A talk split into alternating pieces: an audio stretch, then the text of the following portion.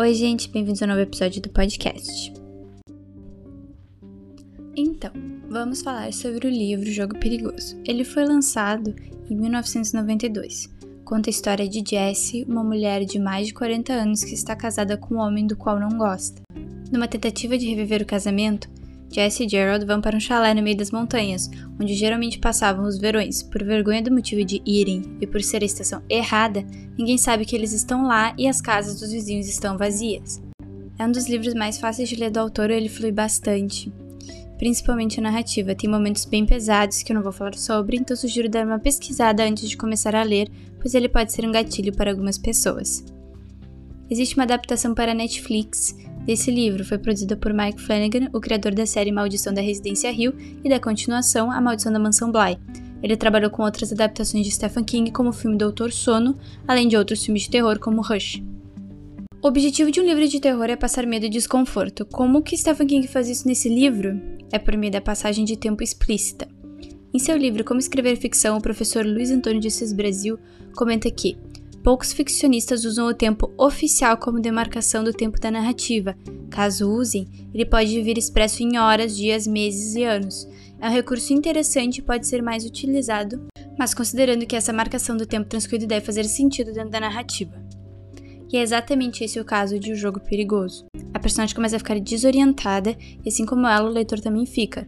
Podemos observar o sol nascendo e se pondo, mas sem ela comentar, nem que seja em um momento, quanto tempo se passou, pois ela poderia ter dormido a noite de um dia e acordado somente na madrugada do outro. Como que Stephen King deixa essa passagem de tempo explícita? É um livro de tamanho médio por volta de 468 páginas. Na página 216, a narradora nos conta que se passaram somente 12 horas desde que ela ficou presa na cama. Stephen King fica voltando no tempo com as memórias que a narradora tenta esquecer, então ficamos completamente à mercê da questão do tempo o livro inteiro. A personagem fica tentando entender o que aconteceu na noite do crepúsculo, ao mesmo tempo que esperamos a narradora compreender e aceitar o que aconteceu e pensar em quanto tempo ela está presa. Isso aumenta ainda mais a angústia que o leitor tem ao ler o livro, pois passamos quase que o tempo todo real em que a personagem está presa na cama com ela.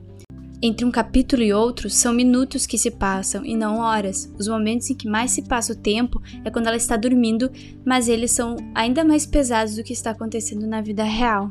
Assis Brasil comenta no mesmo capítulo que a realidade interior da personagem funciona como outro timing, ora transcorrendo rapidamente do que as horas oficiais, ora de modo mais lento.